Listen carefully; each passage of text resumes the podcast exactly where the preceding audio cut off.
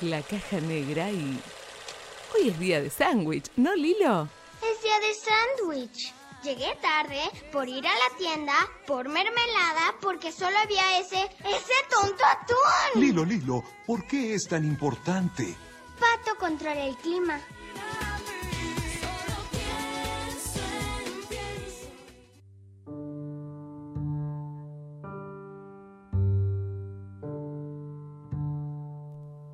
Seguimos en la caja negra para cumplir la, la promesa de hablar de dos de las películas más esperadas del año. Ya dijimos sobre Tenet de Ah, Christopher Ave Nolan. de presa. No. No, no, a ver, no, Mulan. Mulan. No, no, Sonic. Project Power. Sonic. No, mentira, vamos. Eh, vamos a hablar de Mank, la película de David Fincher que estrenó el 4 de diciembre, que está en Netflix, así que está ahí de toque nomás para ver. Eh, que es, tuvo como un, todo un misticismo, ¿no, Mank? Porque está basada en la eh, película, una, una de las mejores películas de la historia del cine, como es El Ciudadano Kane de, de Orson Welles de 1941. En este caso, contándonos la historia de Herman Mankiewicz, por eso se llama Mank, ¿no? Mankiewicz. Mankiewicz, exactamente, como dije, eh, que es el guionista, eh, junto con Wells, del, eh, de- básicamente del guion, valga la redundancia, del Ciudadano Kane, y toda esta, toda esta como morbo que había en la época desde de hasta qué punto era todo de, de Mankiewicz, o hasta, ¿Hasta qué, qué punto... punto cambió Wells el guion final para hacer la película? hay- siempre hubo como un misterio rodeando eso, de que, que- de que Wells dicen que se apropió de toda la idea de Mankiewicz y dice- otros dicen que no, que fue Wells cambió todo Bueno. el guion. Bueno, Bueno, la película dice que sí. la película se pone de una pone, posición no sé. eh, firme, diciendo, contando la historia de Herman Mankiewicz, mientras él, con todos sus problemas no personales, escribe eh, el guion de Ciudadano Kane en eh, todo lo que es la época del 40 en Estados Unidos y todo el, el, el bolonqui de la Gran Depresión y el mundo de Hollywood. Me parece que eso es una de las cosas copadas que tiene. Sí, eso fue un, un tema que a mí me pareció excelente la película, cómo va tratando la Gran Depresión en la industria del cine y cómo buscaban revertir esa situación dándole a un Orson Welles de 24 o 25 años que tenía en la película la libertad total para hacer su próxima producción sin preguntarle nada a nadie, podía usar la plata que quisiera, podía contratar a quien quisiera, porque necesitaban llevar gente al cine. Un poco con lo que está pasando hoy en día, que quién sabe si no le dan a Nolan, a Tarantino o a Mm. quien sea libertad total para llevar gente. Así que la- durante la película, que por si no vieron nada, eh, la película es, es enteramente en blanco y negro, es una especie de tributo a lo que fue eh, el Ciudadano Kane, pero también toda la, como decíamos, la industria del cine en ese momento. Hay mucha, que me parece que está muy bueno, mucha, te cuenta mucho de la tramoya que había entre las empresas de, de- del cine. Se habla de Paramount, de Universal, de Warner Bros. De Metro MGM. Golden Mayer. claro, MGM. Eh, Eso también, y por ahí la- las internas políticas que había y cómo se usaban poner a, a esas grandes productoras para beneficio de las elecciones, porque recordemos también, estábamos en contexto de, mm, de las elecciones en Estados Unidos, estaba la Segunda Guerra Mundial este, este en Alemania, y por ahí también se tratan, como que confluyen esos dos temas que está re bueno, digamos, o sea, Y, como... se, y se trata de una manera, o sea, no central, pero Sí. siempre está ahí dando vueltas todo este bolonqui. Sí. Hay como unos monólogos, no sé, hay una escena donde hay este monólogos donde reflexionan acerca de, acerca de esto, y eso es genial. Bueno, por lo menos a mí me, me voló la cabeza, porque digo, eh, fue al pasar, pero no dejaron de mencionar qué es lo que estaba aconteciendo en, en, en esa época. No sé. Tiene muchos detalles de, de esos de que si los agarrás, eh, los disfrutás un montón, pero Sí. si no, pasan y la película la podés entender igual. Algo que- muy importante para la película es Gary Oldman. Tremendo. Gary Oldman es, Es todo. es to- Es la hostia. es todo y en esta película más todavía quizá porque es 100% él, de un personaje muy polémico como fue Herman Mankiewicz, el, el real, digamos, de cómo él se le plantaba a todo el mundo de Hollywood. Inclusive, bueno, para, para contarles un poco de Ciudadano Kane, que seguro a esta altura de la vida seguro ya la vieron, pero el personaje, ¿no? De, de- de Charles Foster Kane, Kane. el famoso ciudadano, está inspirado en William Randolph Hearst, que era un magnate de la época que manejaba un poco de todo lo que había en Estados Unidos, y, Herman Mankiewicz se, se inspira en él para contar esta historia de, la, de quien tiene todo y no tiene nada. Eh. Entonces era muy polémico en ese momento, además de- de- del alcoholismo que, que tenía el amigo Mank, que, que lo acompañó durante toda su corta vida, podríamos decir. Así que eh, yo la, la- la- la- la recomiendo, pero sí digo que es como para un público específico. Sí, eh, quizás, bueno, lo hablábamos antes, pero por ahí decíamos bueno, con, con Araña, que por ahí tenía escenas muy largas que por ahí no está- uno no está acostumbrado o que ya como que corresponden al cine viejo, ¿no? Sí, al cine de los 40. También es una de Pero- grandes aciertos que tiene Mank, que al ser filmada en blanco y negro, al ser una película que trata sobre la industria del cine de los 40, es un homenaje y usa también la forma de cámara, la, la- la forma Total. de producir, usa una versión de, de esa época para ponerse a tono con las películas y lo que está contando. Sí, el cambio de plano que superpone una escena con la otra, que hoy no se hace más. O sea, eso es. No, No. se hace más. Eso de empezar a, a superponer una con la otra. eh, bueno, es hermoso. Es hermoso y, y- y- y- y tiene ese recuerdo, digamos, hermoso porque también lo, no se vive más, ¿viste? Uno lo recuerda con cierto Claro. aprecio de, de- de la época. Obviamente que yo en el 40 no estaba vivo, ¿no? No. Pero de haber visto hace mucho tiempo el Ciudadano Kane. Y también Eh, producciones que fueron importantes de esa época, el Sabueso de Baskerville de los 60, Psicosis también del 60, todas esas películas tienen ese tipo de montaje que hemos retomado en Mank. Sí, por ahí este un datito, bueno, vos mencionabas, Ali, que, que está íntegramente filmado en blanco y negro, pero bueno, quizás nosotros estamos acostumbrados del, cine a color, este, de, de un sonido determinado, de la forma de hablar determinada, que en ese está, está recreado súper bien las tonalidades de las voces, la forma de vestirse, todo, todo, la todo. voz de, de- de Orson Welles, de, de- ¿cómo se llama? De, Gary. Oldman también, este, es, es- es todo esto, la entonación es, la hostia también. Y genera esto de no tener ganas de verlo a color, o por lo menos me pasó no eso a mí. Yo creo No. que no funciona esta película. Vos le pones color y no funciona. O sea, Totalmente. es una historia sobre un tipo medio alcohólico que, que está haciendo un guion de una película.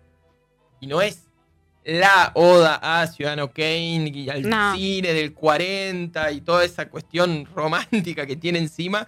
Y Sí, que- también un poco eh, David Fincher dijo que no lo grabó en los 90, el guion fue hecho por su padre, por Jack eh, Fincher, que dijo porque no tenían la tecnología necesaria para hacerlo en ese momento y, y también creo que, que al tomarse el tiempo de eso, de rever la situación y de pensarlo en blanco y negro, fue un gran acierto.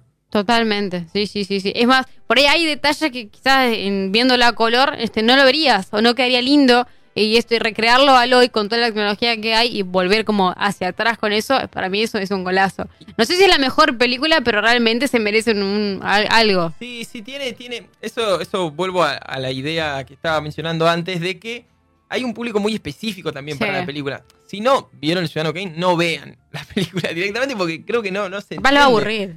Se van a No, aburrir incluso, sí. claro, tal cual. Eh, lo- las mejores escenas, para mi, para mi gusto, ¿no? Es cuando, cuando él se encuentra pensando escenas justamente de, de Ciudadano Kane y, y se ve en qué personajes reales él se basó para tener esas ideas de la gente y esos discursos que hay todo el tiempo en Ciudadano Kane, que, que hay mucha verborragia, digamos, pero de- sobre, sobre las cosas en sí, sobre la acumulación, sobre el amor y qué sé yo. Él las piensa mirando a la gente con la que comparte los espacios y, y- no. Son referencias sutiles. No hay. Ah, bueno, mira, esta es la parte de Ciudadano Kane que querías ver. No está. No está. Son, están en conversaciones, están en detalles. Y eso me parece que es perfecto. Sí, yo uno de los errores que cometí a la hora de ver Mank fue eso, de no haber visto nuevamente el Ciudadano Kane, no la tenía tan presente y como que se perdían algunos detalles. Después vi Ciudadano Kane después y dije, ah, sí, por esto hizo tal cosa. Podríamos decir que eh, si la viste hace más de tres Años, años. debería verla de vuelta antes de ver Mank. sí, Totalmente. sí. Sí. Por ahí, este, bueno, veo acá que hay algo como lo, lo que estuvo más o menos flojito, que las escenas son muy largas, este, mm, pero a mí, a, a título personal, esas escenas para mí fueron de lo mejor. Digo, está esto de que vos mencionabas, Ale, que está constantemente como dando discursos, mencionando cosas, como construyendo el personaje del ciudadano Kane, que para mí, este, nada, son todas súper exquisitas por decirlo de una manera. Pero volvemos a esto de que si no estás acostumbrado, si no te gusta ese tipo de cine y raramente lo, lo disfrutes. Y es otra película para estar Sí. concentrado, no tanto porque la trama es un bolonqui, como Tenet, que hablábamos hoy más temprano, sino porque que la, la- perfección de la película está en esos detalles y no en un argumento súper entretenido, sino en, en discusiones y otras cuestiones así muy, muy finitas, pero que, que aparecen y cuando las agarraste te sonreí, viste que por ahí pasa eso mirando una película. Así que eso también, concentrado, eh, los chakras ahí, todo ese tema, bueno, ya saben. Por, por las dudas, para el que no, no- no lo sabe, Ciudadano Kane eh, ganó en su momento el Oscar, el mejor guion original, que lo ganó justamente Mankiewicz con, con- con el propio Wells. Eh, pero bueno, fue presentada, o sea, fue candidata en ocho categorías más. Mejor película, director, actor principal, dirección artística, fotografía, banda sonora, sonido, montaje. la- Todo. de la mejor película de la época y de, de todas las épocas. Entonces, eh, lo que hizo Fincher en este caso es como un homenaje a, a esa, pero también a todo el cine y todo lo que lo rodeaba. Totalmente. Sí, sí, sí. Y estaba, estaba- sigo pensando por ahí en- en- también en, en la parte sonora, en todo eso. Oh, la música Oh, es tan buena. Va acompañando en todo momento. La música es, es tremenda, la música. No, no- Se emocionó Lale, se No, quedó Lale sí, en vivo, chicos. No, no, no. Vamos al corte porque se quedó. Podría, podría pasar, digamos. Es eso, es, hay mucho, mucho cuestiones de, de- de- de apropiación, de residual de otras cosas que, que vimos siempre y que hoy no las, no las va- Yo cuando veía esos cortes de cámara superpuestos, Uy, no, no. es lo que no, decía, no. hoy no existe más eso. O sea, se disfrutan porque, porque uno lo disfrutó en su momento, pero hoy creo que incluso te dirían que no está bien hacerlo a un nivel técnico. ¿Me entendés? Y hay muchas más eh, posibilidades de, de cambio de, de- de plano, de cambio de toma. Y eso de superponer una cosa con la otra ya parece muy de PowerPoint. ¿viste? Totalmente, sí, sí, sí. Bueno, ojalá y que esta peli, esto a reflexión, este, cerrando, o no sé si alguien tiene más algo más para decir, que ojalá, y esta peli está bueno que sirva, digamos, para mostrarle a las nuevas generaciones, entre comillas, este, cómo se, cómo era el cine antes, ¿no? Este, visto hoy, por ahí con las mismas técnicas, con las mismas este, entonaciones de la, del habla, con la misma música. Pero está bueno para eso, y más está en Netflix aparte. Aparte, es, es un Sí, po- es un poco también, larguita. Pero no sé, para mí, si va a ser una de las cosas más vistas por las nuevas generaciones en Netflix, Ah. porque tiene ese estilo narrativo un poco más antiguo.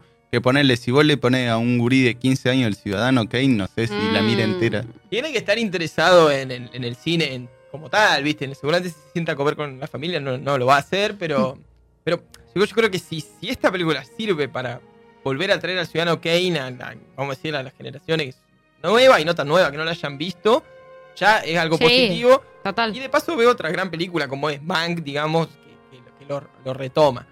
Si viste El Ciudadano Kane y no sé, y o sea, sos de la época, yo creo que te, te va a gustar un montón. Hay un montón de contexto americano que por ahí en el momento no se conocía tanto, inclusive hasta el día de hoy yo no conocía tanto.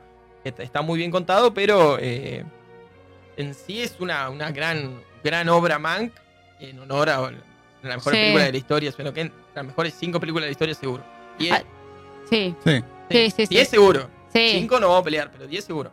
Hay que sentarse también con tiempo, relajado, dura dos horitas y pico, dos horitas y cuarto y media, no recuerdo Sí, bien. sí, por ahí anda. Por ahí anda, este, una película larga y pero también que se disfruta si bueno, nuevamente te gusta. Así que ahí está hecha la recomendación, está disponible en Netflix, este Mank, este, para disfrutarla y sentarla, poner un pochoclo de por medio. Claro, y después podríamos preguntar a ver si la vieron ahí, si les gustó, a qué, Sí. a qué nivel les gustó ahí en las redes sociales, la caja negra 88.1, en Facebook, Instagram.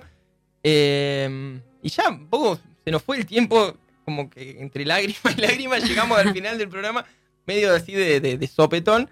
Eh, pero está bueno que podamos charlar un poco de. de- de- aparte que en este caso son. De lo que fue una película, en el caso de Ciudadano Kane, que va haciendo las narrativas más modernas, esos montajes, Sí. la utilización de flashback.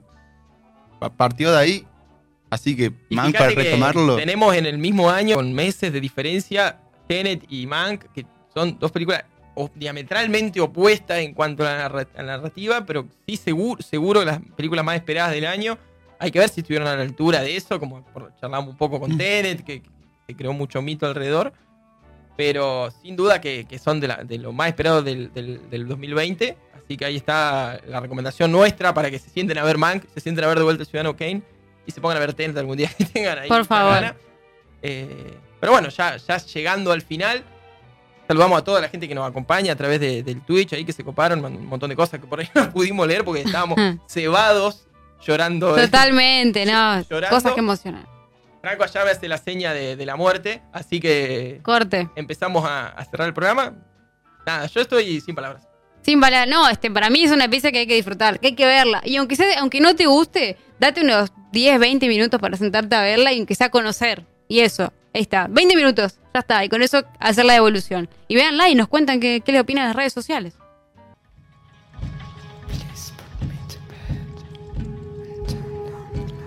La caja negra.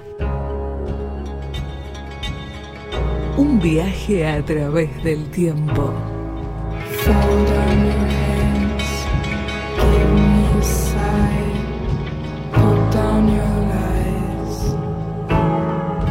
La caja negra.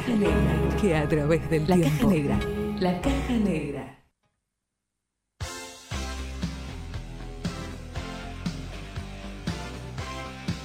Y llegamos entonces al final de la caja, hablando un poco de, de Mank, hablando de Tenet y hablando con todos ustedes que nos acompañan siempre a través de las redes sociales, la Caja Negra 881 y en Twitch, la Caja Negra Cine.